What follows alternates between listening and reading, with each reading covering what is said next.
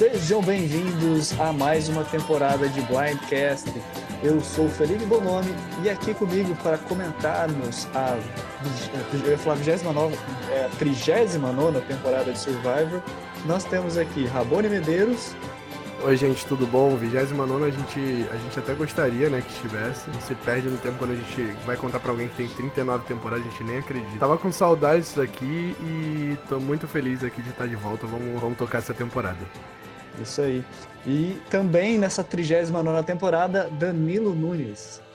Oi, oi pessoal, estamos aqui gravando mais uma vez, depois de muito tempo, muitos problemas. Perseveramos, sobrevivemos e esperamos dar um ótimo podcast para vocês sobre a nova temporada.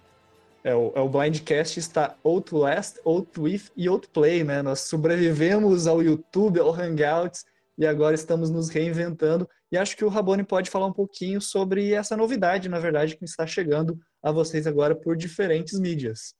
É, pois é, gente. Infelizmente, a gente vai ter que mudar o formato do Blindcast. O YouTube, ele tirou do ar a plataforma Hangouts On Air, né? O Hangouts continua no ar, mas a plataforma On Air, que era a que permitia nós fazermos live no YouTube, não tá mais funcionando. Então a gente tá tendo que reinventar um Blindcast e agora a gente está disponível no Anchor e no Spotify. Vamos tentar estar disponíveis também no YouTube, até para não morrer o nosso canal, que muita gente só consegue acessar os nossos conteúdos por lá. Então vamos continuar disponíveis no YouTube, mas é muito mais fácil você escutar a gente pelo Anchor e pelo Spotify. O Anchor é o aplicativo, é só você baixar, ou até por outras mídias também que a gente vai tentar colocar, Apple Podcast, Google Podcasts. Em breve a gente vai estar nessas mídias também. Eu particularmente acho muito melhor, muito mais fácil de ouvir pelo Spotify. Sem dúvida, e as pessoas terão a possibilidade também de utilizar o nosso feed para acompanhar pelo agregador favorito delas de podcast. Agora que a gente está até com mais pessoas entrando nesse novo mundo, né, nesse novo formato de conteúdo. Então, eu acredito que é uma mudança até que positiva, apesar de ter que ajeitar tudo para se adequar. Isso aí já era um pedido antigo até de vários ouvintes que às vezes não tem possibilidade de ouvir no YouTube por causa da rede móvel, né, porque acaba tendo um consumo de dados muito grande, tem outras plataformas que, dependendo da sua operadora, você consegue utilizar de forma ilimitada. E pensando nesses casos, pensando também nessa questão do YouTube, nós estamos aqui nos reinventando. Você pode procurar, você pode, se você não achou, às vezes por uma mídia que você gosta, vocês podem deixar aí na sugestão que a gente vai tentar atingir todos vocês nas diferentes formas para que todo mundo possa participar desse debate que é tão gostoso de realizar. E falando em debate, eu acho que nós podemos começar a falar da temporada 39, que tem um post muito legal lá no site da Tribo Falou, sempre lembrando, a Tribo Falou sempre é um dos sites que nos apoia, que nos incentiva a fazer. Tem lá o grupo também no Facebook.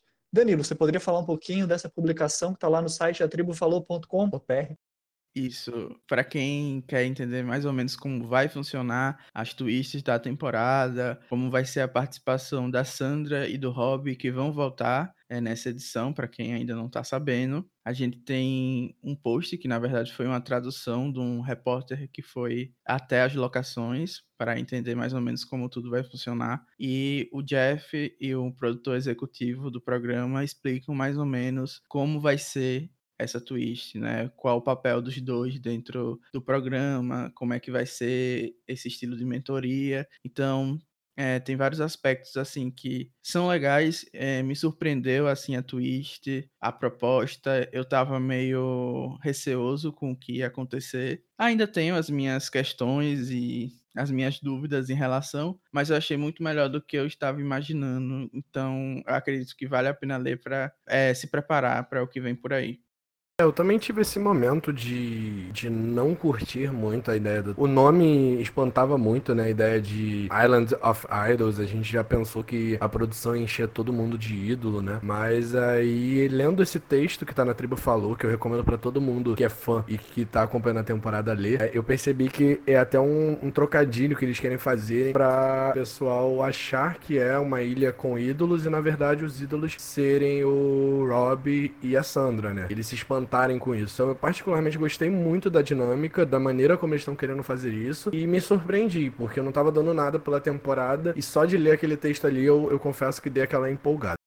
Foi até uma ideia muito legal, acho, porque uma das coisas que a gente mais elogia a respeito da Twist de ídolos, né, desde que ela foi introduzida, é que não tem a necessidade deles realmente serem jogados para ter um impacto no jogo. Só a presença ou os, os jogadores achando que existe um ídolo rende vários tipos de jogada. Então, eles utilizarem o nome da temporada para criar essa paranoia nos participantes, eu acho que foi uma ideia muito boa e até abrir a possibilidade deles diminuírem a quantidade de ídolos que tem no jogo, que recentemente é uma crítica que eles têm recebido bastante. Existem muitas vantagens que impactam o jogo.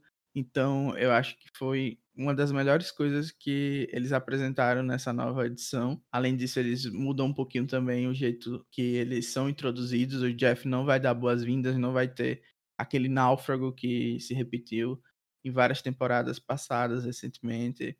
Então, eu estou bem animado com o que eles apresentaram até então. É, eu, eu também fiquei bem animado com essa questão deles estarem se reinventando, até o formato com que eles conduzem os jogos porque a, a gente até estava pensando em fazer o Blind, Blindcast Retro, a gente não fez, mas é, a gente pega a primeira temporada Borneo para as temporadas seguintes, a gente vê que Survivor ele vai se reinventando, ele vai descobrindo o seu formato, mas ele vai evoluindo ao longo dos anos. E essa mudança que eles fazem agora, transformando o jogo novamente, tendo uma perspectiva de surpresa, uma expectativa de não saber o que está acontecendo, é algo que sempre acaba sendo interessante. E eles chegarem, não verem o Jeff, verem lá só o logo da temporada, ficarem nessa expectativa, poxa, será que tem uma ilha que vai ter só ídolos? É só lá que vai ter ídolos? Já foi uma coisa que foi um pouquinho é, debatida e tentada, é, tentaram fazer, alguns participantes tentaram fazer os outros acreditar que só tinham ídolos, por exemplo, na Edge of Extinction. Não, os ídolos só vêm de lá. Não foi algo que o pessoal comprou muito na temporada passada, mas é uma paranoia que ajuda, como o Danilo falou, e eu concordo 100%, a fazer os jogadores bolarem estratégias diferentes e pensarem em coisas diferentes. E se for assim, e se não for assim, e se for de algum outro jeito, e estar preparado para diferentes oportunidades. A única coisa que eu não gostei muito é que, apesar de nós termos é, muitas informações, muitas, relativamente muitas informações sobre as twists, nós tivemos poucas informações dos participantes. É, agora a gente está gravando até um pouquinho mais tarde esse Blindcast é, às cegas, né, o Blindcast Zero que a gente chama, é, porque justamente demorou para sair, foi a temporada que saiu mais tarde o elenco, e até agora não saíram vídeos de todos os participantes, então a gente está fazendo meio que com o que a gente conseguiu ver da temporada. Tem agora as informações lá no, no site da CBS, mas não tem vídeo de todos. É, agora que no Rob Reza Podcast tem saído algumas entrevistas, não saíram todas ainda, e a gente não conseguiu ouvir, não conseguiu sentir 100% dos participantes, mas a gente vai tentar fazer o nosso melhor para analisar cada um deles dentro dos nossos achismos aqui.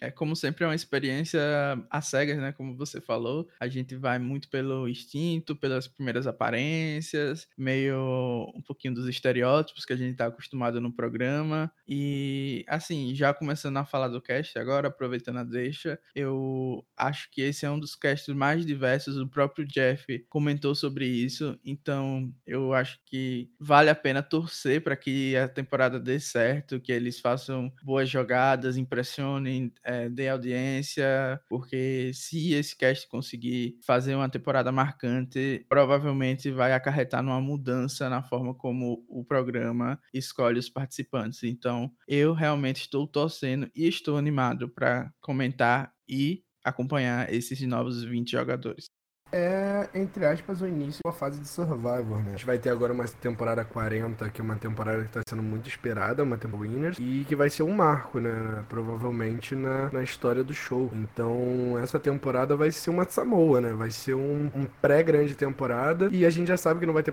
nenhum participante dessa temporada na próxima, então a gente já sabe que o próximo ciclo de Survivor tá vindo aí. Então vamos torcer para ter bastante gente boa vindo dessa temporada para retornar, quem sabe, lá na temporada 44, 45 E só pra lembrar vocês, gente, que hoje a gente vai falar só sobre a tribo Lyro, tribo Laranja. A tribo Vokai vai ser falada no próximo podcast que a gente deve lançar logo, logo aí. O que a gente ia fazer ia ser um podcast por semana, mas como demoraram muito para lançar os participantes, nós tivemos que adiar nossa gravação aqui. Não é culpa nossa, infelizmente. É, nossa agenda tá lotada também, mas o maior problema foi a CBS, então reclamem com a CBS se o Blindcast atrasou, tá? E hoje a gente vai comentar, começar comentando os 10 da tribo Lyro. A sequência vai ser esse, três podcasts antes da temporada começar. Se vai sair antes da temporada começar, a gente ainda não sabe, mas se vai sair antes do Blindcast 1. Hoje a gente vai comentar os 10 participantes da tribo Lyro, no próximo os 10 participantes da tribo Vokai e por último o nosso draft com a Bia aqui. Não pode estar presente hoje, mas vai estar presente no nosso draft, que a gente vai apostar cada um quem vai ser o campeão da temporada. E tá 2 a 0 pro Bonome, é isso mesmo? Ah, não gosto de comentar de draft não, mas é, a gente até esqueceu de falar. A Bia não pôde estar presente porque ela não tá se sentindo bem, é, tá um pouco gripada e tal, então infelizmente vai fazer falta. Mas como a gente tá com esse calendário apertado, tanto pela CBS como pelos nossos compromissos, infelizmente ela não pôde estar presente. Mas vai ter muita Bia, com fé em Deus, nos episódios seguintes. É, já deixem os comentários de vocês, hashtag volta Bia, hashtag Bia faz falta, né? Hashtag Macholândia. Quem quer mais macho no Blindcast, comenta também. Falando em macho, podemos começar a comentar o cast. O primeiro participante é o Aaron Meredith. Ele tem 36 anos e é de Warwick, Rhode Island. Inclusive, eu percebi que tem muita gente de Rhode Island nessa temporada. Ele é um dono de academia. Os hobbies dele, eu vou falar em inglês, gente. Cada um traduz aí. Desculpa, não sou tão poliglota assim. É lifting, traveling and outdoor activities. Ou seja, coisa relacionada a. É, ele gosta de puxar ferro, viajar e ir pro mato, basicamente. É, basicamente Exatamente. Os pet peeves que eu acho bem legal também são ignorância, dividir, é, dirigir lento na faixa da esquerda, né? Eu vi outras pessoas desse cast também reclamando da mesma coisa. É, eu não dirijo muito, mas eu acho que é uma coisa bem comum, né? As pessoas se irritarem no trânsito, então. Sim, sim. E pessoas preguiçosas é outro pet peeve dele, né? As três palavras que descrevem ele é atrativo, inteligente e forte. Humilde também, né? Quarta palavra, podemos dizer? Acho que Todo mundo tem que falar coisas positivas nas palavras que definem, né? Mas atrativo, inteligente e forte é bem, assim, narcisista, né? E o participante favorito dele é o Ozzy. o que vocês têm a falar do Aaron Meredith? Começa por você, Danilo, que eu vi que você tá na vontade aí. Não, assim, quem coloca Ozzy como participante, para mim não merece respeito. Eu só preciso falar isso, porque a pessoa que bota uma, um participante que jogou quatro vezes, flopou nas quatro, e é sempre o mesmo jogo, não consegue evoluir, para mim já é um indício de que a gente não pode esperar muitas coisas do Aaron. Porém, passando um pouquinho essa primeira impressão que eu tive dele, eu acho até que ele pode nos surpreender, porque ele basicamente falou que o trabalho dele é lidar com mulheres mais velhas que estão tentando se sentir mais saudáveis, melhorar o corpo dentro da academia que ele é dono e ele se apresentou muito mais como um pai de família do que como aquele macho alfa típico que a gente tem. Então, se ele conseguir trazer à tona essas características que ele tem e conseguir trabalhar com esse cast que é mais diverso, tem mulheres mais velhas, tem pessoas que estão enquadradas em coisas diferentes que a gente está acostumado a ver nas edições anteriores, eu acredito que ele pode sim ser alguém que vai longe e surpreender a todos nós, não sendo o escrotão da temporada. Uma coisa que eu, enquanto o Danilo estava falando, até na sua fala anterior, e que ficou bem nítido nesse exemplo, né, neste participante específico, é como esse, esse cast tem uma certa ambiguidade dentro das personalidades, dentro dos estereótipos que a gente está acostumado a ver. O Aaron, ele foi um dos participantes que já tiveram entrevistas liberadas, que já teve vídeo liberado pela CBS, e a gente consegue ver muito desses dois lados que o Danilo estava res, é, ressaltando na sua fala, que é, ao mesmo tempo, aquele personagem que a gente já tá cansado de ver, que é o provedor, que é o pai de família. Isso é uma coisa que eu não gostei na entrevista dele, que ele fala que ele não quer ser o pai de família, que ele quer ser o provedor. Mas no final das contas, até para quem faz aquela tipo de análise do, do Family Forum, que é uma análise que tem nos fóruns ingleses, o pai de família é o provedor. Então é, ele demonstra uma certa, um certo desconhecimento do jogo que me assusta. Mas ele ter esse lado mais pai de família, que contraponha a questão de ser necessariamente só um macho alfa, alfa, tipo, é um macho alfa, mas que cuida da família, ele tem um lado sentimental. Isso acaba sendo interessante, mas eu não, não botei muita fé de que ele vai conseguir mostrar esse outro lado dele, além do lado macho alfa que ele estava querendo expor a princípio. Eu até coloquei aqui nas minhas anotações que eu lembrei muito da, pela foto, pelo menos, do Chris Underwood, né? Da última temporada. Não sei se vocês sabem quem é, mas ele ganhou uma temporada aí. Que ele apareceu só no último episódio. Não, é o melhor winner é. recente. Não entendi o shade. Não entendi. E assim, eu concordo com a opinião de vocês, assim, não gostei dele ter colocado o Ozzy como participante, justamente porque o Ozzy já foi sim um grande participante, mas na primeira e única participação dele boa, sabe? E nas outras três, pelo amor de Deus, você poderia tirar o Ozzy dali. Talvez em Micronesia, talvez mesmo, mas é, Pacific e, e, principalmente Game Changers para mim, sem o Ozzy, seria muito melhor. Não curti o perfil do Aaron, acredito que vai longe, porque, né, é, pessoas assim vão longe de Survivor, mas não seria uma pessoa do cast que eu torceria. Não tá na minha torcida com certeza. E nem acho que tem chance de ganhar, não, porque esse tipo de perfil para Survivor já deu. Em seguida, a gente tem a Chelsea Walker, que tem 26 anos, ela é Digital Content Creator, e as palavras que a definem são Drive, de objetivo sempre, Competitive, que é competitiva, e Scrap, que é uma palavra que na verdade não é algo positivo, né? É uma pessoa que é meio desorganizada, desligada, meio aérea. Então, são essas três palavras que ela colocou como as que a melhor descrevem. Os hobbies é malhar, ir pra praia, jogar futebol, torcer para um time de esportes da região dela e ver uma série que o Bonami tem muito mais para falar do que eu. É, ela colocou aqui Curb Your Enthusiasm. Para quem não conhece, é uma série feita pelo Larry David, que é o co-criador de Seinfeld, um sitcom que foi, na verdade, o sitcom mais assistido da televisão americana dos anos 90. Chegou a ter a maior audiência da televisão do sitcom americano por muito tempo, até que foi desbancada por Friends e depois por outros seriados. Mas, assim, recomendo muito porque é uma das séries, assim, de que inspirou muito, principalmente os roteiros e eh, formatos de escrita de sitcoms mais atuais, como o próprio Friends, How I Met Your Mother, The Big Bang Theory, é uma série que puxa muito essa nova tendência. Eu recomendo o Seinfeld, no caso, né? E o Curb Enthusiasm é feita pelo mesmo roteirista, é feita pela HBO, ela é um pouquinho mais restrita, mas ela, justamente por ser pela HBO, ela também tem um vocabulário um pouco diferenciado e temáticas um pouquinho mais diferentes. É bem legal essa série. É, os pet peeves são. Ela, assim, na nossa linguagem seria hétero de sapatênis, ela tem um rançozinho sobre isso, então tentando adaptar aqui para o nosso cotidiano. Ela não, também não gosta de todo mundo que fica falando everyone e enfim, eu não sei, não entendi muito bem quais são as coisas porque são muito regionais, porque é tudo sobre é, o modo que as pessoas se vestem. Então ela é alguém que está muito ligada ao que a galera está vestindo. Ah, os participantes que ela colocou como semelhantes foram a Pavati e a Kelly Wentworth. Então a gente tem uma Idol Hunter por, pela frente, talvez uma nova Lauren de Edge of Extinction. E agora a gente vai falar um pouquinho sobre ela. As minhas primeiras impressões, já aproveitando que eu tô com a palavra, é que ela é, uma super fã ela se inscreveu por anos no programa. Ela, nas entrevistas que deu, sempre se emociona na hora de falar. Então, já estou esperando alguém com o gameplay Gabi, de Davi vs Golias, que vai chorar assim nos Confessionals, que vai estar aberta para é, viver essa experiência por completo. E também vamos ter Via reclamando toda semana sobre ela estar tá chorando. Então, eu estou bem ansioso para acompanhar a Chelsea. Foi uma das participantes que eu mais é, me interessei. E ela contou uma história muito interessante de que encontrou o Jeff num bar em meio a uma das vezes que estava se inscrevendo e comprou um drink para ele. E aí quando entregaram o drink, ela chegou e falou para ele: "O próximo você me paga na entrevista, na próxima entrevista que a gente vai ter". E o Jeff lembrou disso, né, recentemente quando eles voltaram a se inscrever. Então, é alguém que já está acostumada a fazer big moves, né? Porque alguém que faz isso, meu Deus do céu, eu nunca teria coragem.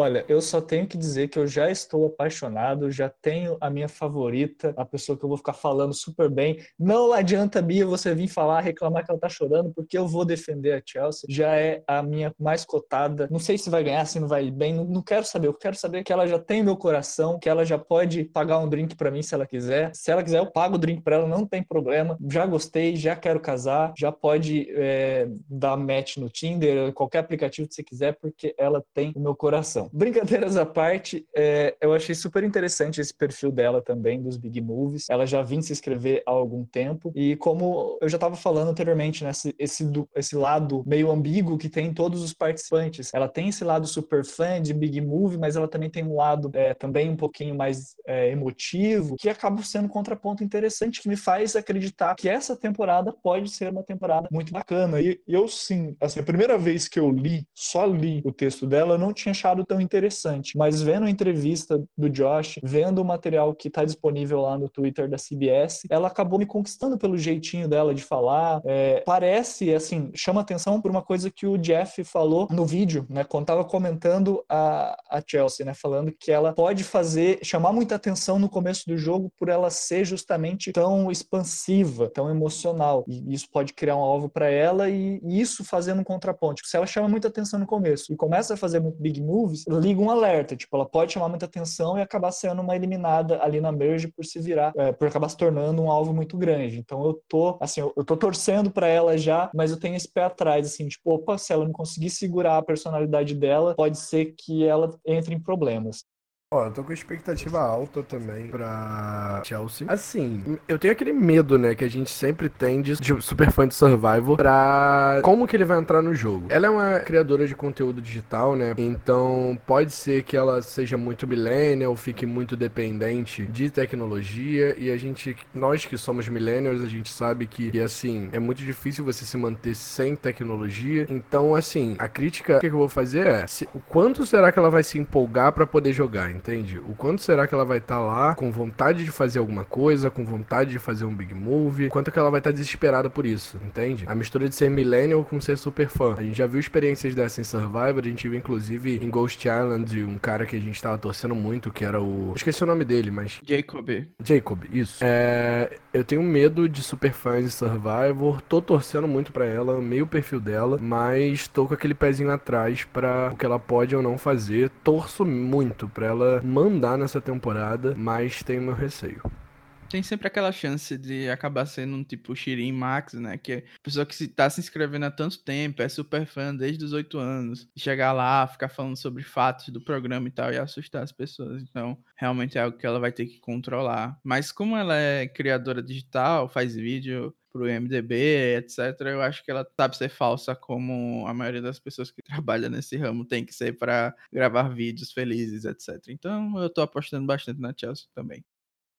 Vamos seguir em frente então. Agora vamos falar um pouquinho do Dean Kowalski, de 28 anos. Ele é de Westfield, New Jersey, né? Ele mora atualmente em Nova York e ele é um vendedor de tecnologia, né? De, de aparelhos eletrônicos, por assim dizer. Os hobbies dele são basquetebol, artesanato e dar de DJ nas festas. Os pet peeves, ele é um people honking in dead stop traffic. É aquela que você fala, é pessoa, pessoal buzinando no, no trânsito, né? É uma coisa que ele não gosta. Pessoal que levanta e quer ficar saindo na frente do pessoal que tá na frente no avião. Tipo, o avião acabou de, de pousar, aí o pessoal que senta lá no fundo começa a levantar e correr lá para frente para sair antes dos outros que estão na, nas cadeiras mais próximas da saída. E o último pet peeve dele é o dos roommates leaving dirty dishes in the sink. É o pessoal que, divide apartamento e tem um colega de apartamento que deixa a louça suja para lavar, não lava a louça, né, quando tá dividindo apartamento. As três palavras que o descrevem escrevem jovial, é, observador e gostável.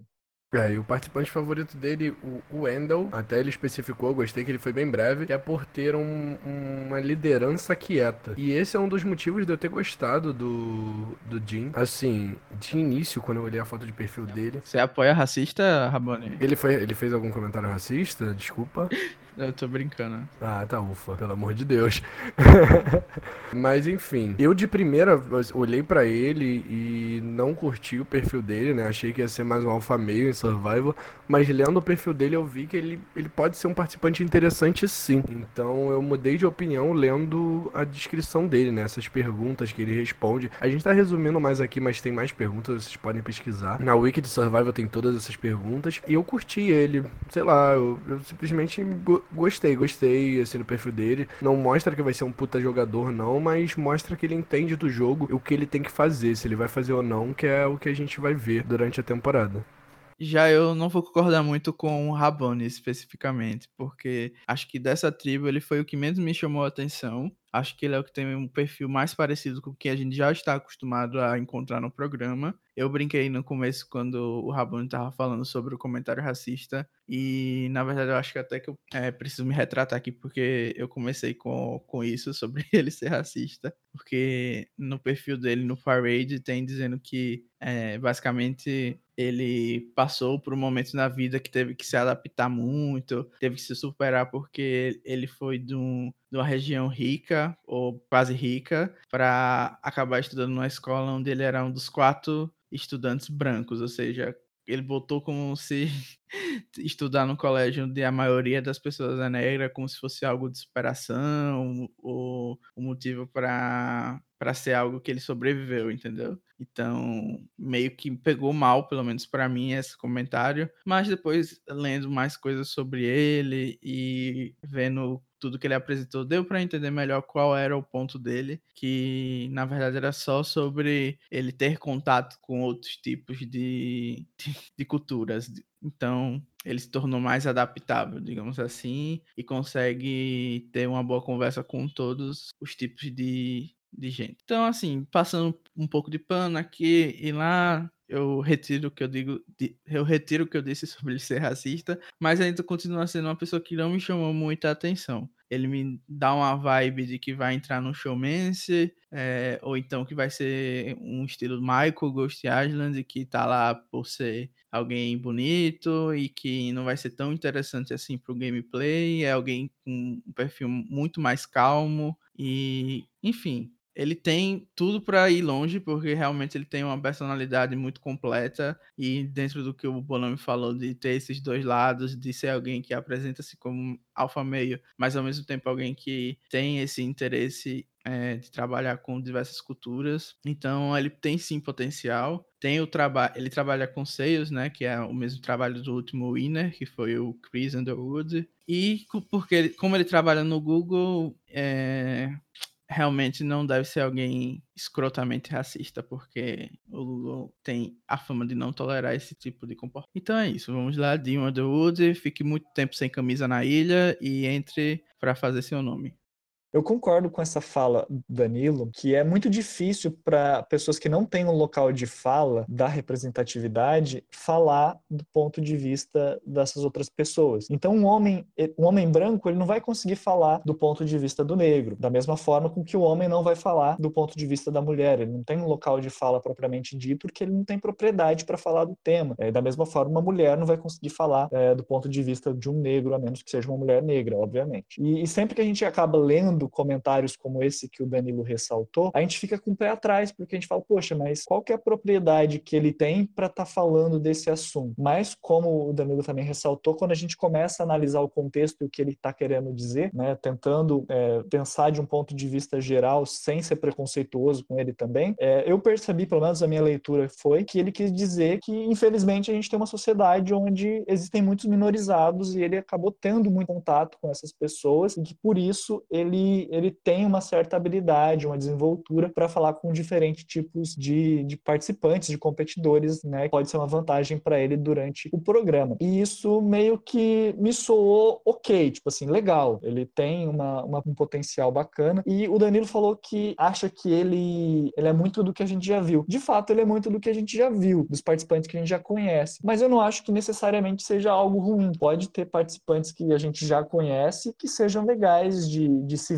novamente na ilha. E eu espero, e tô, tô achando, tô meio que apostando de que ele pode ser um desses participantes que a gente venha a gostar de assistir, né? Ou até mesmo de reassistir, dependendo do personagem que ele vier a interpretar na ilha, né? Lembrando que a gente sempre gosta de pensar, eu pelo menos gosto de pensar, que nós só vemos o que a edição mostra, né? Só o, o participante não é necessariamente a pessoa, a essência da pessoa, porque tem muitos participantes que a gente vai ver entrevistas depois do jogo e a gente percebe que não era tão babaca quanto a edição mostrou, ou contrário às vezes tem participante que a gente acha tão legal no programa e depois a gente vai ver é, uma entrevista e tá sendo babaca fora do programa. Então, o show, por mais que seja muito interessante de se assistir, ele só mostra uma pequena porcentagem da realidade. E espero que a porcentagem que a gente veja do Dean seja uma porcentagem boa.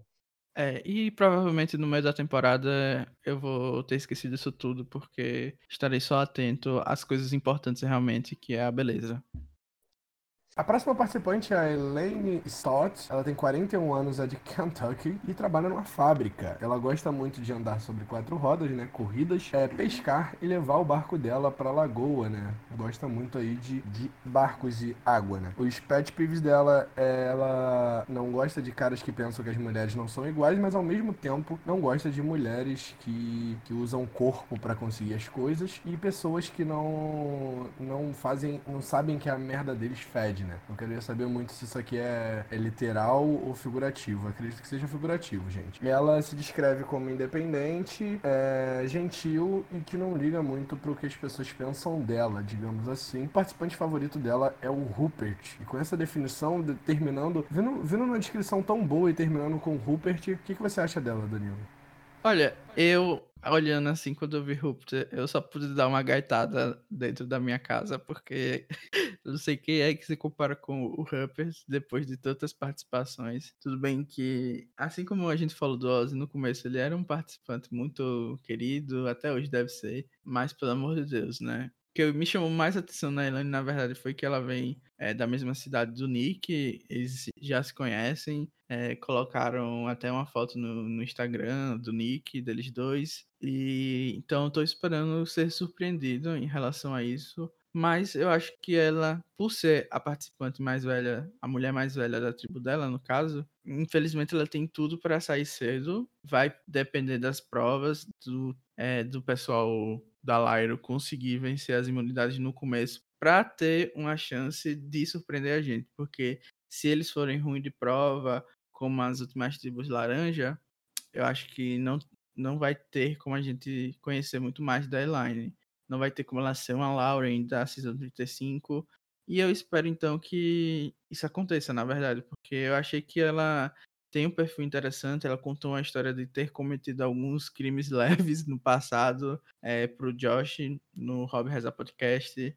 Ela falou que é, quando era mais jovem, ela era muito atlética, até fez judô com brasileiros e contou uma história super triste da família dela, de várias pessoas que morreram. Então, eu acho que é alguém que pode surpreender, que tem um perfil interessante, um estilo de trabalho diferente. Ela tá num cast que pode dar chance dela conseguir fazer relações e, e alianças. Então, assim, eu a vejo indo longe até como alguém que é leal, que ajuda as pessoas da aliança. Então, assim, como o Bolame falou, tem sempre dois lados nesse cast. Ou pode ser alguém que vai ser tenebroso porque é ruim nos desafios, ou alguém que vai surpreender. Então, tô ansioso para ver a Elaine jogando.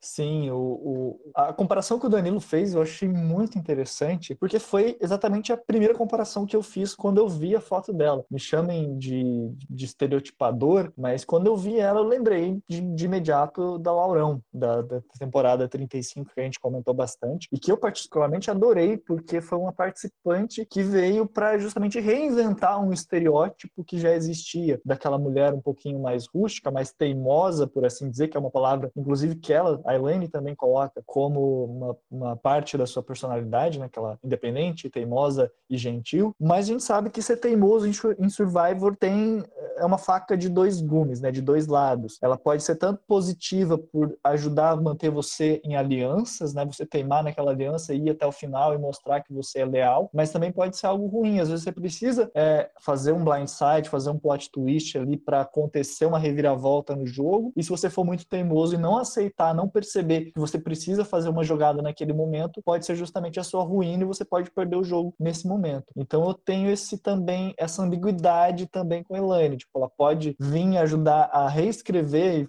e colocar um novo tipo de estereótipo no jogo, o que seria maravilhoso, mas ela também pode às vezes acabar sendo um pouco muito daquilo que a gente já conhece dos participantes que são mais teimosos. Então eu fico ali em cima do muro, mas eu tenho uma expectativa positiva, principalmente porque ela vem do da cidade do melhor winner de Survivor, que vai ser em breve Two-Timer two -timer Winners também, o novo King de Survivor.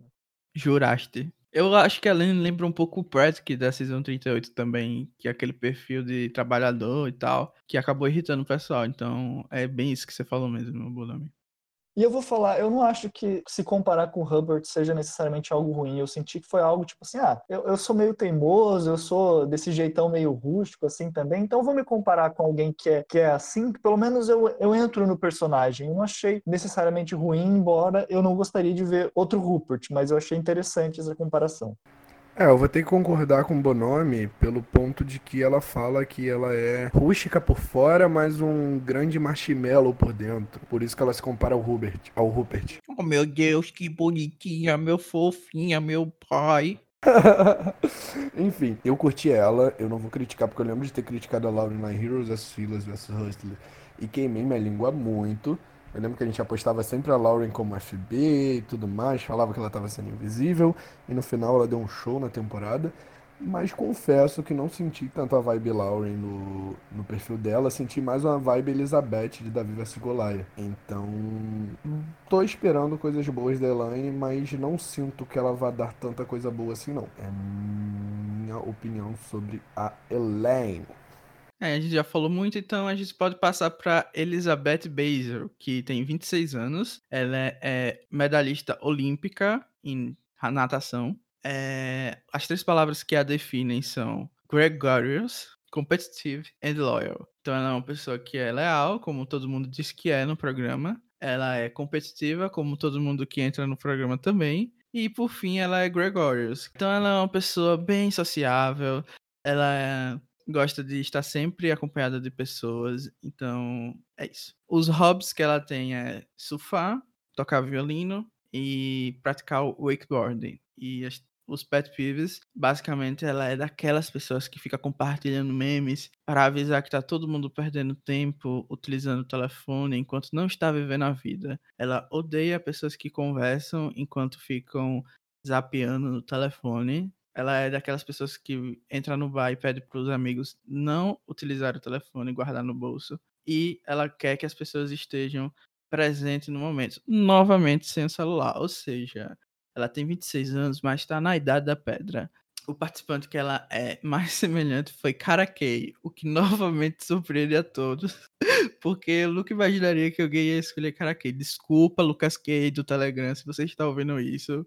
Mas a Karakei, né? Não foi tão relevante assim como as pessoas gostam de colocar. A winner moral da, da Season 38 está aí, né? Foi lembrada na frente de várias outras pessoas. Então, vou aproveitar aqui já dizer o que eu achei da, da Elizabeth, que mais uma vez temos uma nadadora, então depois de Shane Good, todo mundo tá querendo ter outra Shane Good, para quem não conhece, ela jogou e foi lendária numa season do Australian Survivor. Então, para ela ser igual, vai ter que comer muito feijão com arroz. Não vai conseguir. Para mim, a Elizabeth vai flopar. Porque não existe outra Gould. É, a minha impressão sobre ela é que ela vai tentar fazer uma aliança feminina no jogo, porque é, o Jeff meio que deu um pequeno spoiler de que isso poderia acontecer. E que, na verdade, ela só vai ser alguém, um número a mais para uma aliança que vai dominar a temporada, porque ela tem um perfil muito.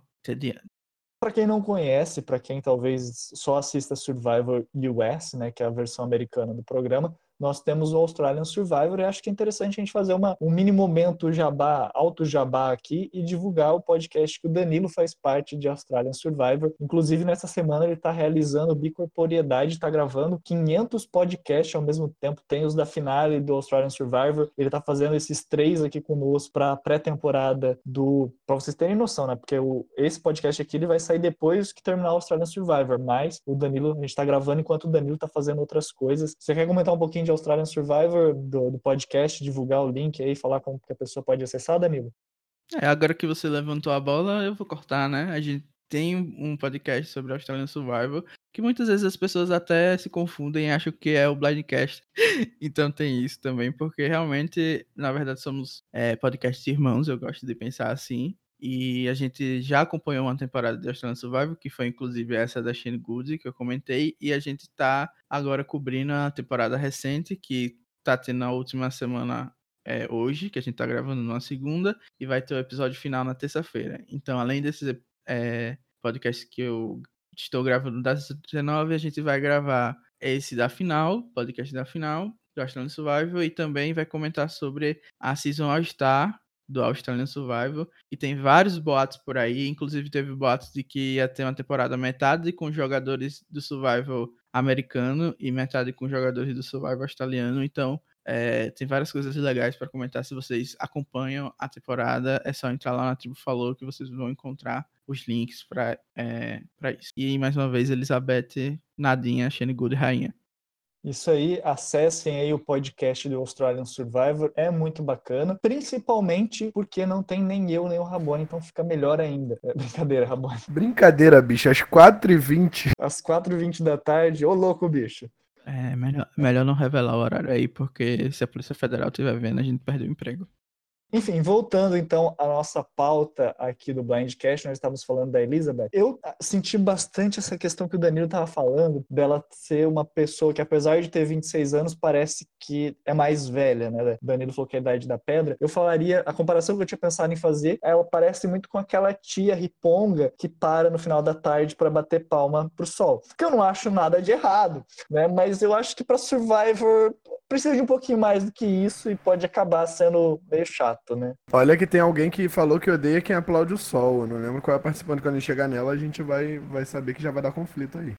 É, mas eu acho que alguém que vive, assim, a vida de atleta, né? Medalhista olímpico, tem várias restrições. Então, é como se fosse um outro tipo de pessoa, na minha opinião, sabe? Porque tá desde cedo nesse ambiente competitivo. Então eu espero que pelo menos essa parte ela surpreenda a gente de ser alguém que tá lá para realmente jogar pesado. É, minha opinião sobre a Elizabeth é que, assim, uma, uma, uma, opinião que eu vou colocar é que ela colocou a cara como participante favorita. E assim, é, piadas à parte, né, que a gente já fez aqui sobre a cara, é, ela é uma participante muito recente, não tão muito relevante na temporada que ela participou. Então, se ela chegou ao ponto de falar uma participante tão recente e que não teve tanto destaque, provavelmente é porque ela não assistiu muitas temporadas. E a gente sabe que isso pode ser bom e ruim em Survivor, né? Às vezes as pessoas que não, não, não entendem do jogo vão jogar melhor justamente porque não vão se empolgar tanto, ou pode ser que ela fique totalmente perdida no jogo, o que é a minha aposta para Elizabeth. Assim, é, concordo que participantes desse tipo têm que estar na temporada, até porque se você botar 20 gamebot na temporada, a temporada vai ser horrível, porque vai ser um monte de gente querendo se matar, entendeu? Não, na verdade vai ser um pagong, porque gamebot só entra para fazer isso, na verdade. Tá aí os Survivors All Stars do Facebook para provar. Ai. E aí, gente, minha aposta pra Elizabeth é que ela, ela provavelmente vai ser alguém que vai tomar uns invezinhos em alguns episódios e que no meio da temporada a gente vai parar pra olhar e vai falar, ih, ela tá aqui, né? Caramba. E destaque para que ela também é de Rhode Island. Ela é do grupinho aí de umas cinco pessoas que eu vi aí que são de Rhode Island. Estavam tudo numa festa e o cast achou eles. Tá fácil entrar em Survivor, hein? Tá entrando até canadense agora. Verdade. Só falta brasileiro. Vamos seguir em frente, então, passar para a próxima participante. Seguindo, então, a lista, nós temos aqui a Carisma Patel. Nossa, o nome dela é Carisma mesmo? Eu tava lendo Karishima. Ai, meu Deus. É, eu, eu, li carisma, né? Mas faça a sua interpretação. Eu vou chamar ela de carisma a temporada inteira. Ela tem 37 anos, o que me chama muita atenção, porque ela não parece ter 37 anos, ela parece ter uns 30, até talvez uns 20 e tantos anos. Ela é uma advogada de lesões corporais, pessoais, alguma coisa assim, personal injury lawyer, né? É, a gente sabe que o advogado não, normalmente não vai muito bem em Survivor, são poucos os que conseguiram ter ter algum destaque. Ela é confiável, né? Reliable, impulsiva e, que surpresa, carismática. É, ela gosta de fazer experiências na cozinha, fa é, fazer festas temáticas e ler blogs de viagem. os pet peeves dela, né? Tipo, o que ela não gosta. Ela não gosta de pessoas que estragam festa, de mulheres que se fingem ser burras para chamar atenção. Ela também não gosta quando o pneu toca no meio-fio quando ela está estacionando. E ela também não gosta de pessoas que são passivo-agressiva, né? E essas são as pet peeves dela. E ela se compara, e eu já puxo aí a pergunta para o Danilo, é Natalie Anderson. Você acha parecida com a Natalie Anderson? Olha, gente, infelizmente, assim, eu vou ter que ser bem duro agora com a carisma. Ela vai ser o flop da temporada. É isso que eu tenho a dizer. Ela é a favorita dos, do público brasileiro de longe, é a personagem que já chamou mais atenção até o momento. porque tá todo mundo falando que ela vai ser barraqueira, que ela vai ser good TV e tal. E basicamente o que isso significa é que ela vai flopar horrores, vai sair num dos primeiros conselhos que enfrentar. Eu espero muito, muito, muito que ela surpreenda, porque realmente é um bom perfil, mas não é aquele perfil que se dá muito bem com o americano padrão, que não gosta de gente que é feliz, basicamente. Então, assim, geralmente as pessoas que os brasileiros mais gostam são os participantes que o, o pessoal de lá não gosta muito. Então, assim, de Natalie Anderson, acho que ela não tem nada, porque ela é, a Natalie é conhecida basicamente por ser muito sangue frio, né? E ter guardado a sua vingança para o momento. Mas, porém, a Carisma não vai ter nada disso. Já mostraram alguns takes dela gritando com o pessoal e tal. Então, é isso. Vamos aproveitar enquanto ela tiver, porque ela vai ser um personagem marcante aí da Promerge, mas deve sair. E ela também tem a mesma profissão que outro, outro participante da outra tribo. Que também é personal Larry. É, eu achei curioso, né? Que é exatamente a mesma profissão. Tipo, ambos são advogados, mas no caso são advogados do, da mesma área, sabe? Bem específico. Eu vou discordar com Danilo, né? Pra variar aqui no, no Blindcast, né? A gente tem nossa, nossa rixa aqui, brincadeira. E eu, eu tô apostando assim na Carisma, não tô falando para agradar o público, não. Curti muito o perfil dela. E como já se falaram até em aliança feminina, eu acho super que ela e a Chelsea podem dar uma boa aliança. Tô torcendo por isso. E são perfis parecidos até, né? Parecem ser mulheres que querem jogar, que querem se mostrar boas jogadoras, então tô, tô apostando nelas aí. Gostei muito da história dela, do modo como ela coloca, como ela impõe as opiniões dela e tudo mais. Então, Girl Power, vamos lá, Carisma. Carisma, Nick, Snover e Talent. É, e ela disse que vai entrar na temporada para jogar Under the Radar, né? Então, assim, ela pelo menos tem consciência de que precisa segurar um pouco a barra e até pela profissão, acho que ela tem tudo para conseguir não ser aquele over the top negative 5 em todo episódio e não ser aquele tipo de jogador tipo Ave Maria e a Natalie de Davis Golias e o nome dela, assim, a pronúncia eu acredito que é Krishma, não carisma. Então, assim, gente, vamos tentar aprender quando ela estiver jogando o nome dela. Eu acredito que vai ser um grande tópico, mas é isso. Eu acabei fazendo a introdução e eu não falei um pouquinho da minha perspectiva, da minha percepção da carisma. Com todo o respeito à forma com que se fala o nome dela, aos fãs brasileiros, inclusive o Rabone, é, vocês estão errados, né? É, eu não estou vendo essa grande chance dela ser uma boa participante. A gente sempre espera que ela nos surpreenda. E eu sei que a gente gosta de brincar bastante, mas a gente sempre tenta, até mesmo para os participantes que a gente torce, tentar ser um pouquinho, pelo menos um pouquinho imparcial e ter um embasamento naquilo que a gente está falando. Não é é sempre que a gente faz isso, mas a gente tenta fazer isso com todos os participantes, né, principalmente nesse Blindcast Zero. E o que me chama muito a atenção é que em Survivor, uma coisa que é muito importante e alguns participantes parecem que esquecem, é que não é só importante o que você fala, mas é também muito relevante a forma com que o seu corpo se expressa. E eu estava assistindo, inclusive, o vídeo que estava no Twitter da CBS, e ela tem uma cena que ela dá de dedo na cara dos outros e que ela fala com uma expressão que parece que ela está dando bronca, que ela tá mandando, que ela tá querendo fazer as coisas do jeito dela. É muito nítido essa personalidade impulsiva que ela tem. E assim, eu não sei que personagem que a CBS vai querer construir ao longo da temporada, mas se for para pensar só no que a gente viu é, nesse vídeo do, do Twitter, só no que a gente tá lendo sobre, sobre ela, que a CBS publicou, não levando tanto em consideração a entrevista, porque até o momento desse podcast ainda não saiu a entrevista dela, ela tem, tem tudo para ser pintada como uma personagem, na verdade, mais impulsiva e não carismática. Na verdade, o contrário de ser carismática. Ela pode ser good TV, pode ser legal de assistir ela, pode ser até relativamente torcível, pode ser. Mas não é porque uma pessoa é torcível, porque ela é carismática, ou que ela tem um nome que parece carisma, que ela vai ter alguma chance de ganhar o jogo. E eu senti que, mesmo que ela possa ir bem, ela com certeza não vai ser uma finalista dessa temporada. E se não for, vai ser o meu primeiro erro aqui em vários blindcasts. E aproveitando as piadinhas com o nome de participante, né? Vamos para Miss Bird, né? Vamos ajudar a encontrar esse pássaro aí. Ela tem 24 anos, ela é de Tacoma, Washington, e ela é uma, é uma veterana da Força Aérea, né? Uma veterana da aeronáutica. Os hobbies dela são escalar, viajar e e assim, procurar culturas novas em que ela vai visitar, né? Tem muito a ver com viajar também. E ganhar. Ganhar é um hobby dela, tá, gente? O pet peeve dela são ser humanos chatos, é isso. É, definiu bem o pet peeve de todo mundo. As três palavras que descrevem ela é implacável, inteligente e, assim, uma pessoa que tem uma moral elevada, né? E o participante que ela colocou que é, o que ela mais gosta é a Kim Spradlin, a lenda Kim Spradlin. A gente vai ver jogar de novo na próxima temporada. Gostei, curti, mas e aí, Bonomi, o que você achou?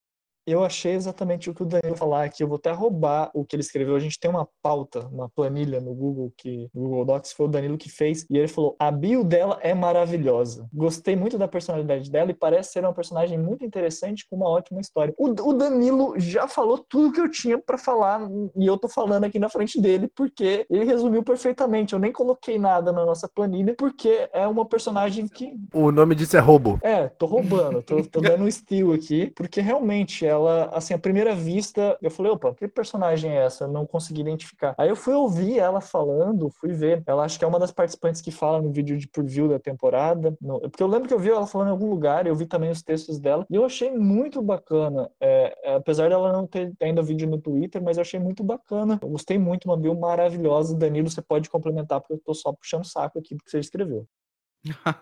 então, eu realmente concordo com a minha própria opinião. E é importante ressaltar isso porque às vezes a gente muda de opinião a cada 10 segundos. E assim, a Miss foi alguém que me surpreendeu muito nessa temporada, principalmente por causa da, da Bia fazendo referência a Beyoncé.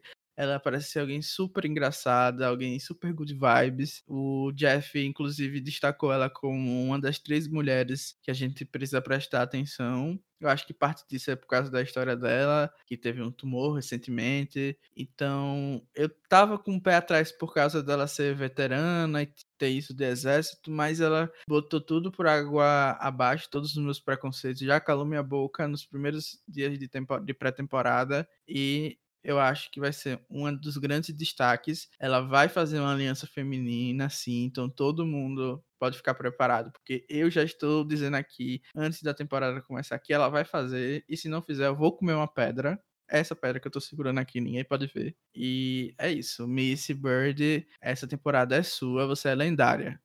Vou concordar com o Danilo, mas sem roubo dessa vez, por isso que eu deixei ele falar primeiro. Aquele shade, né, ao vivaço. É...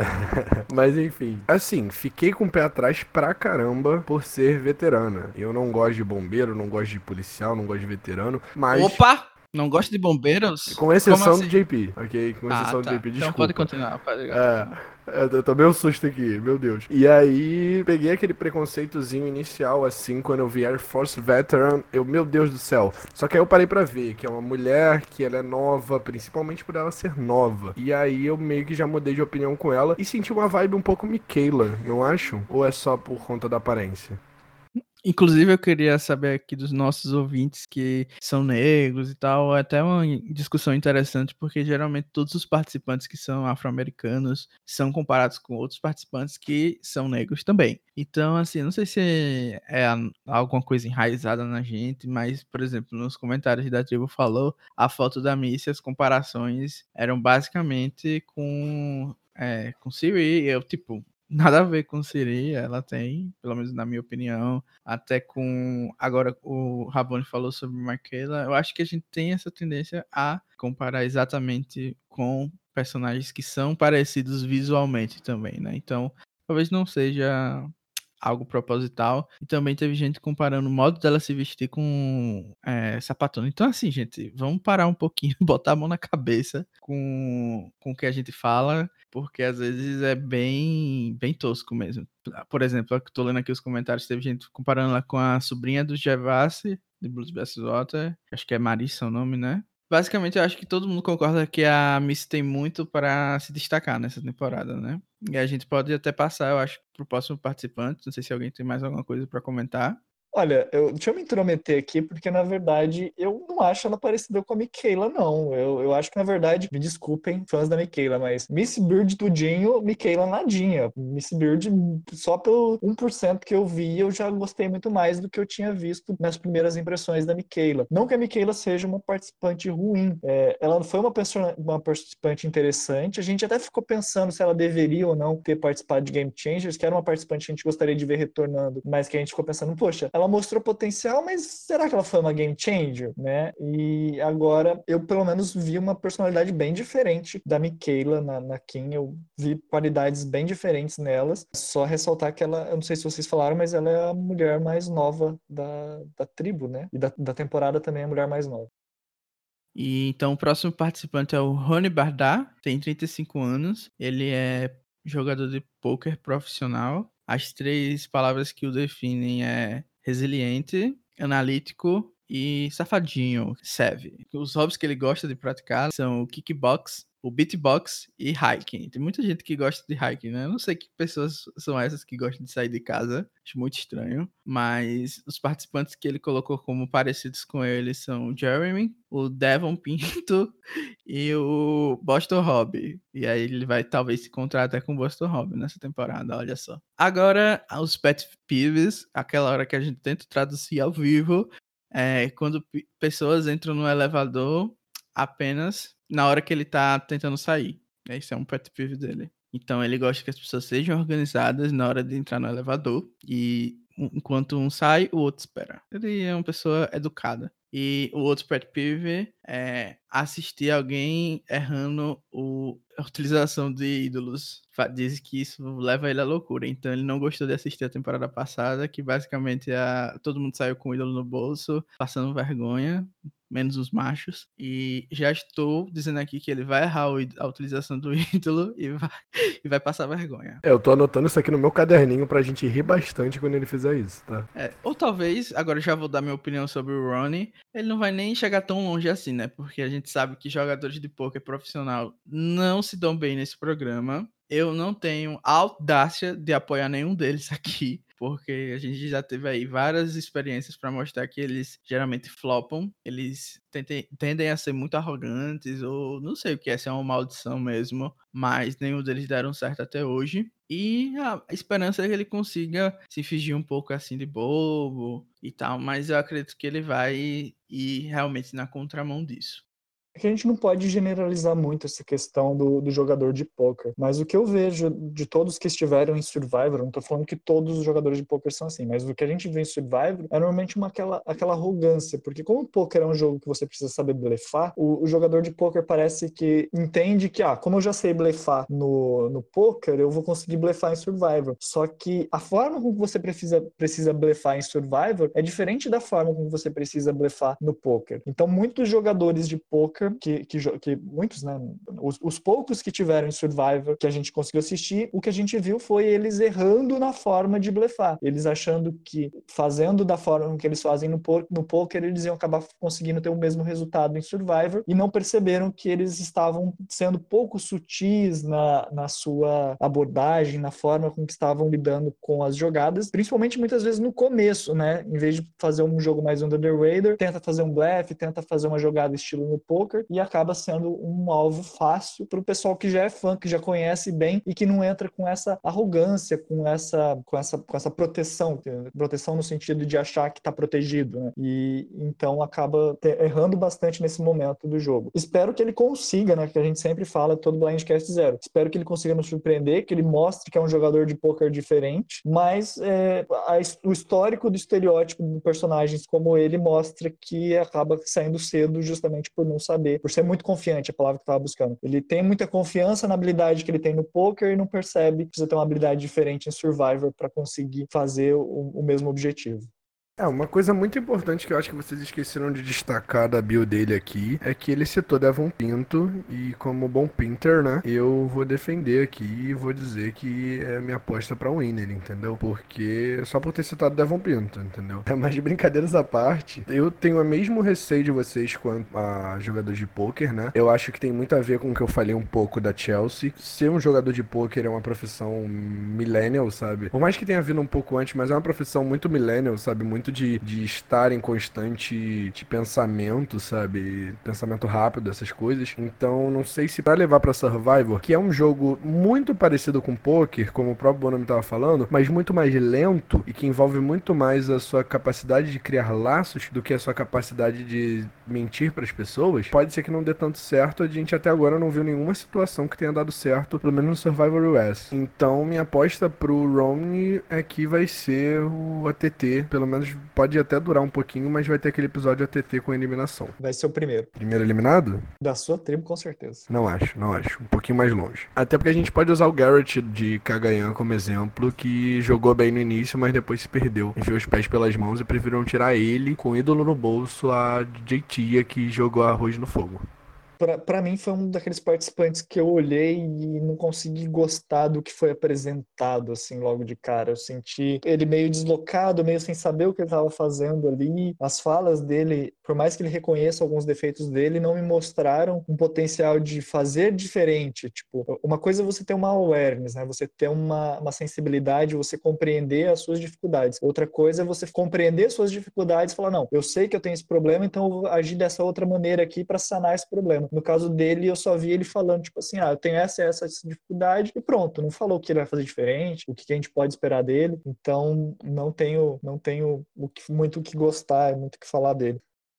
Chegamos então ao participante que é o mais velho da temporada, né? Não lembro se ele é o mais velho das últimas temporadas, eu não fiz essa pesquisa, mas ele é o participante que tem uma maior idade nessa temporada atual, que é o Tom Laidlaw, que ele tem 60 anos e ele é um ex-jogador da NHL, que é a liga de hockey, né? As palavras que ele usa para se descrever são disciplinado, dedicado e também teimoso. Os hobbies dele, ele coloca que é assistir Survivor, fazer qualquer coisa fitness e, e estar com as pessoas que ele gosta. Oh, meu Deus, que fofinho dois. A pet peeve dele é uma só, é fácil de traduzir essa. Ele não gosta de pessoas que dirigem devagar na pista rápida, né, que normalmente é a pista da esquerda, a menos que você esteja na Inglaterra, daí é o contrário. e o participante dele é o participante que coloca ele como o, o maior, com mais chances de ganhar essa temporada, achando ídolo e tudo, que é o Ben Dridberger. Boom! Como estragar uma ficha em? Dois nomes: Ben Winner, Tom Winner. Bem, gente, ele é o primeiro canadense do programa e eu gostaria de pedir para o Danilo fazer as, as honras, já que está aí coçando a língua para comentar dele. Bom, gente, assim, quem coloca bem na ficha de descrição realmente não usa internet. É, é o pró de ser uma pessoa com 60 anos é que não está atrelado aos grupos de survival. Então ele não sabe que Ben é um dos winners mais odiados da face da Terra. Por isso ele colocou. E eu acho que o Ben tem sim qualidades muito boas para serem comparados, então não vou eliminar ele de vez só por causa dessa comparação. Como a gente falou, ele é o primeiro canadense no programa a entrar, então a produção deve ter visto algo interessante nele. Provavelmente o estilo Rude ou até mesmo o John de Kwalrong, que foi o que eles estão esperando aqui do Tom. E assim como esses dois que eu citei, eu acredito que ele pode sim ir longe nesse aspecto, principalmente novamente temos um cast mais diverso, então tem mais chance dele ir. Ele é atlético, né? Ele participou até dessa liga de hockey, ok. Então, tem chance dele não ser um peso morto nos desafios e com isso ele conseguir cativar o pessoal e formar até aliança, sabe? Ser aquele paizão mesmo que não vai ter como fugir disso, ou até vovô, né? Porque com 60 anos é algo bem raro, né? Então, tô ansioso para ver o que ele pode nos mostrar e eu espero que ele não seja é, invisível, né? Espero que ele realmente entre para jogar, tente fazer alguma coisa, flip e nos surpreenda. É, a cota é jogador, em jogador profissional de alguma liga americana, né? Já teve Brad Culpepper, aquele maluco de Cagaião, Scott Pollard de Corong, fazia um tempinho que a gente não via, né? Eu particularmente não gostei do perfil dele, além de pequeno, não é um perfil que me agrada muito, até porque ele é bem velho, né? E ainda cito o Ben como o participante que ele mais gosta. É, tô torcendo para ser, é, apesar de que ele disse que assistir Survivor era um dos hobbies dele, então não, não deve ser uma situação de que não conhece os outros participantes sabe? Até porque ele tem idade para ter assistido a, a, temporada de 2000 com 40 anos, né? Então, não tem muito o que acrescentar não, é só esperar para ver se ele vai ser em boost ou se ele vai ser ok. Ao, ao, contrário do meu colega de bancada que está comigo aqui há três anos, temos que comentar isso. O Blindcast comentou nessa última semana, com, comentou não, comemorou três anos da publicação do seu primeiro episódio. Uhul! Parabéns, Tuntum, parabéns. Bem, vamos aproveitar esse momento aqui para agradecer a todos que participaram como convidados, também que participaram comentando, ouvindo o Blindcast nesses três anos. Foram seis temporadas, duas off-season. Segundo o Rabone, são 101 episódios que foram feitos até agora e que estarão, né, estão sendo upados é, a, a, ao seu tempo lá no Spotify, também em outras mídias. Você pode nos acompanhar cada vez mais em lugares diferentes. Muito obrigado, porque se não fosse o comentário, a participação de vocês, é, essas conversas que nós temos aqui ficaria só entre nós e a gente gosta de fazer, gosta de compartilhar com vocês. Obrigado a Bia que não está aqui, obrigado Danilo e obrigado Rabone a todos os participantes que já passaram aqui pelas bancadas, como convidados, como até rostos temporários, enfim, por essa história longa de três anos, belíssima que tivemos. É, gente, muito obrigado. Como, como eu mesmo postei lá no meu Facebook, eu fico muito feliz de, de produzir isso aqui. A gente fica feliz pra caramba, né? Chegou o momento aqui triste. E só tenho a agradecer a vocês todos mesmo. E quanto aos episódios antigos, tá, a nossa, nossa produção não tá com tanto tempo assim, né? Eles aos poucos estão upando os nossos episódios pro, pro Spotify. Já tem até Heroes vs Healers vs Hustlers lá. Então já tem a entrada da Bia aqui e uma participação do Danilo. Então é, dê uma olhada lá. Daqui a pouco tá chegando as outras temporadas. E os Blindcasts off-season também. Vai ter Blindcast Edic no Spotify, gente, pra vocês ouvirem quatro horas de podcast indo pro, pro, pra faculdade. Eu acho que aqui no Rio dá. E eu comentei isso justamente porque no começo o pessoal confundia muito a voz minha e do Rabone e a gente concordava muita coisa. Mas agora eu vou ter que, mais uma vez, nesse programa discordar do Rabone, porque eu, eu tô com uma expectativa boa pro Tom. Né? Ele, ele, o rock é um das principais, dos principais esportes do Canadá, que é um país mais frio, é natural que um esporte de frio de, das Olimpíadas de Inverno faça mais sucesso, né? É, e eu tô achando que por ele ser fã, por ele conhecer a, o jogo, por ele dar as justificativas que deu, ele se cito bem na questão, tipo assim, ah, ele fez o que ele tinha que fazer, tipo, ele não tinha outra opção. Então, eu, eu vejo que ele tem um certo conhecimento do jogo e eu espero ver ele bem, até porque o, o vídeo da preview acho que mostra um pouquinho dele e eu achei bacana o que a gente acabou vendo. Não tô com uma expectativa lá em cima, mas eu tô, tô, tô esperando ver coisas boas. Posso me decepcionar? Posso. Isso é normal, a gente já tá acostumado a se decepcionar nessa vida. Mas estou esperando é, alguma coisa boa dele nessa temporada.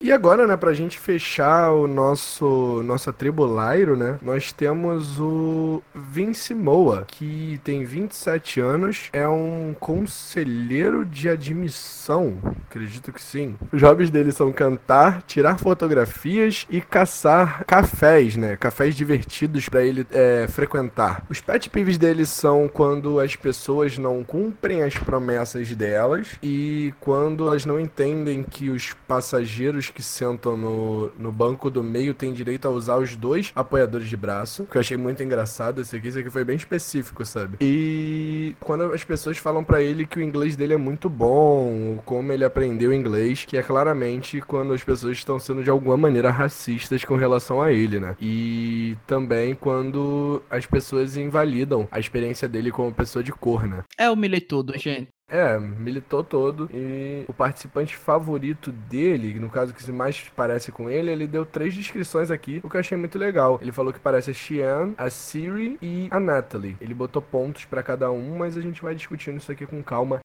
Eu acredito que ele tem um perfil que é bem parecido com quem tá acostumado assim a jogar com os fãs e tal, de alguém que está dentro de uma ou mais minorias, categorias, né, digamos assim, que é alguém que é fã do programa, que é alguém que gosta da parte estratégica. Então, é alguém que a gente vai conseguir se identificar e que tem tudo para ser um participante interessante. Porém, Survival tem a tradição de colocar as pessoas que são assim diferentes para saírem cedo, né? Por isso eu fico meio temeroso com a longevidade dele no programa. Mas se a tribo dele vencer desafios, ele conseguir se encaixar e longe, eu espero é, me surpreender bastante, ainda mais com comparações tão maravilhosas que ele fez com a Xien, que é alguém assim de muito tempo, muito antiga, então provavelmente ele acompanha o programa desde cedo, é fã. E a Siri e a Natalie, que nem precisa, dispensa aqui comentários do quão maravilhosas são.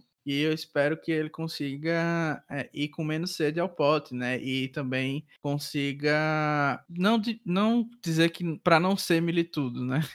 Mas que consiga é, diminuir isso, porque socialmente a gente sabe que as pessoas que reclamam, mesmo com a razão, é, sobre o tipo de comportamento que consegue ser segregador e etc., acabam ficando com fama de mimizentas e blá blá blá. Então, acho que se ele conseguir colocar isso só agora para fora do programa, né, quando ele estiver fora, ele pode discutir, levantar vários debates interessantes. Eu acho que ele tem mais, ele tem mais chances de ir longe. Ah, sabe, o, o que eu vi dele, eu, eu não gostei, sim, peço desculpas aos fãs dele aí, mas eu achei ele, eu também eu achei muito white people problems, os pet peeves dele, é, muito militando sem, sem necessariamente dar um embasamento. Ah, ok, é, ele passa por dificuldades, passa, mas todo mundo passa por dificuldade. E assim, ainda não me identifiquei o local de fala dele, o que, que ele realmente está querendo dizer, qual que é a história dele. Eu acho que eu vou precisar assistir mesmo o show, o que, que ele vai me mostrar na temporada para me poder ter uma opinião, para formar uma opinião de fato sobre ele, porque pelo que a gente viu, sem ter vídeo no Twitter, sem ter entrevista dele na, lá com o Rob, é, sem ter mais informações, eu fiquei assim bem perdido, assim, até porque a build dele eu não achei assim é, tão, tão interessante, tão detalhada também. Então, tô aí, né? Tô ainda tô neutro, não tô falando que eu não gostei, mas eu também não, não me maravilhei, não tô apaixonado, tô ok, vamos ver o que ele pode fazer. Então essa, essa é a minha opinião.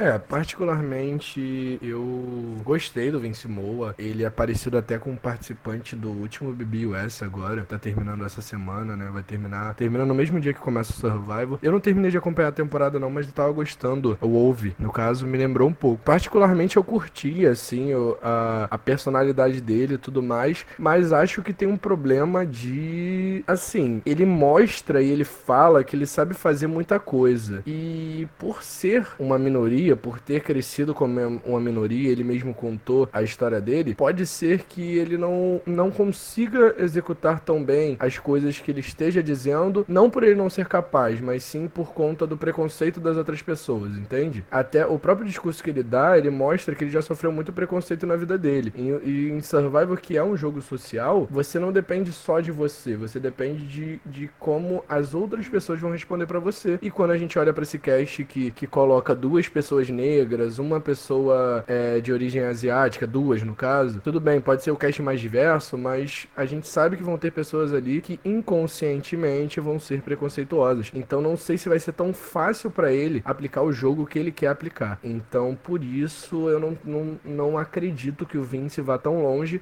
apesar de estar torcendo e querer que ele vá longe e execute exatamente o jogo que ele está dizendo que vai executar. Com bastante palavras aqui, inclusive, que é uma das bios mais longas que a gente leu até agora. Muito obrigado, gente. Não esqueçam de acompanhar os podcasts antigos que estão saindo aí no Spotify ou até mesmo pelo YouTube, se você preferir, pegar aquele podcast que, que você deixou de escutar de outra temporada, aproveitar que tá no hype da, da temporada chegando. Assistir Australian Survivor também, né, na reta final. Eu tô tentando acompanhar, mas não chego, só toma spoiler. Mas a, escutem A Tribo Falou, né? A Tribo Falou, que tá aqui no, no Spotify, Danilo. Isso, é só procurar a Tribo Falou Tudo Junto, que você provavelmente vai encontrar nas plataformas é, de podcast mais populares. E, um, assim, o último recado que eu queria deixar é que participem do top 5 dessa temporada. É, acabou de sair, enquanto a gente tava gravando, é, o post para montar os times. Quem quiser brincar, bolão, fazer suas postas. Essa temporada, além de escolher os quatro participantes do seu time, você também escolhe um dos mentores, o Rob e a Sandra, e tem regras específicas é, para Island of the idols, é, os mentores também vão pontuar com, com Fez e todas as outras coisas que a gente já tá acostumado a ver. Então, quem quiser brincar, é só ir lá no atribufalou.com.br e montar o seu time. The tribe spoken. Time for you to go.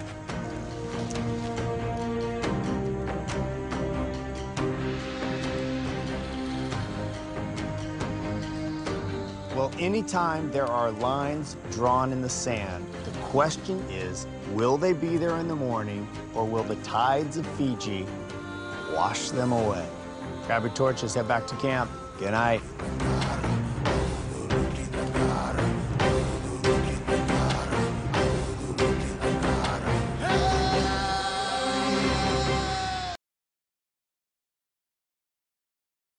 É Natal, na verdade, então. É, é meio Christmas. Christmas. Christmas. Christmas. Vou jogar no Google o nome dela agora pra ver como é que o Google lê. Vamos lá. Não, pode, pode falar, eu só tô falando coisas aleatórias aqui. Não, bota, bota, bota no microfone. Bota no microfone. Vai ser muito Deixa bom. eu ver se dá pra. Aí toda vez que a gente falar Karishma, eu vou, vou substituir com a voz da mulher do Google. Krishma. É Tô carisma. brincando, não vou fazer isso não. Vai dar muito trabalho. Deu pra ouvir alguma coisa? Eu nem Não. sei. Não. Não deu. Não. É Krishma. Karishma. Carisma. Karishma. Carisma. Karishma. Krishma. Carisma. Karishma. Karishma. Eu acho que esse trecho podia ir lá pro final, pros bloopers do podcast. Não, é, eu tô super pensando em botar. Karishma. Pode. Aí você salva. A gente, a gente salva o, o Google falando e você bota. Eu vou baixar aqui o áudio e mandar depois. Karishma.